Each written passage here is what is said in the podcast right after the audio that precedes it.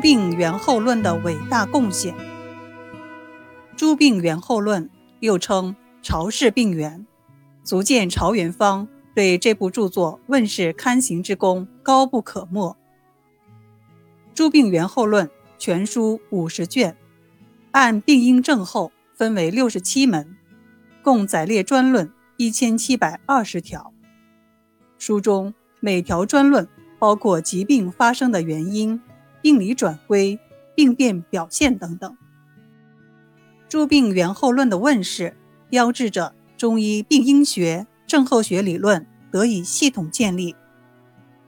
唐代孙思邈的《千金药方》《千金一方》，王涛的《外台秘药》，宋代大型方书《太平会方》，其中关于疾病病因及症候的论述及分析，大都以诸病源候论为宗。诸病源候论的医学成就和贡献很大。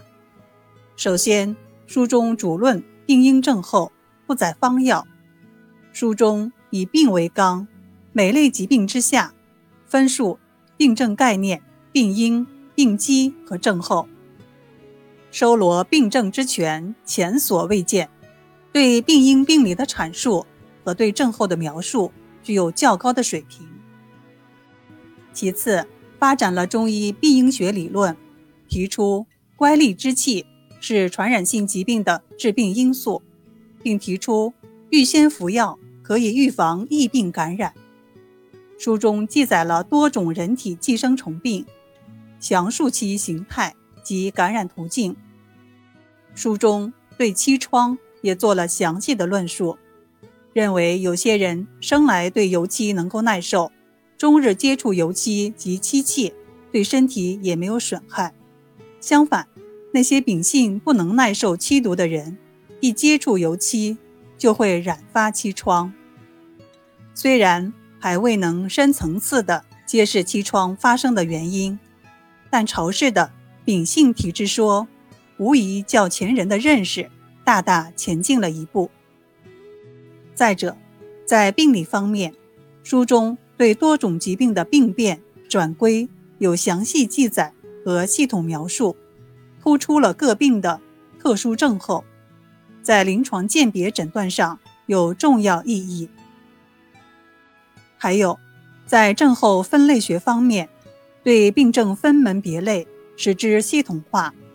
如妇产科分杂病、妊娠病、僵产病、难产病、产后病五类，这种分类更加细致明确，有利于临床应用。此外，书中。也叙述了不少有关治疗创伤的外科手术方法和缝合理论等。例如，书中所载的肠吻合术，对手术步骤、方法等要求很严格，其中尤其创造性的提出了富有科学性的缝合理论原则和具体详尽的缝合方法，对术后护理也有具体合理的要求。其缝合断肠的原则和护理要求，直至后世一直是外科医师进行这种手术的注意要点。《诸病源候论》是我国第一部系统总结疾病病因、病理、症候的中医病因症候学专著，也是第一部由朝廷组织集体撰作的医学理论著作，在中国医学史上。占有重要的地位，对后世的影响十分深远。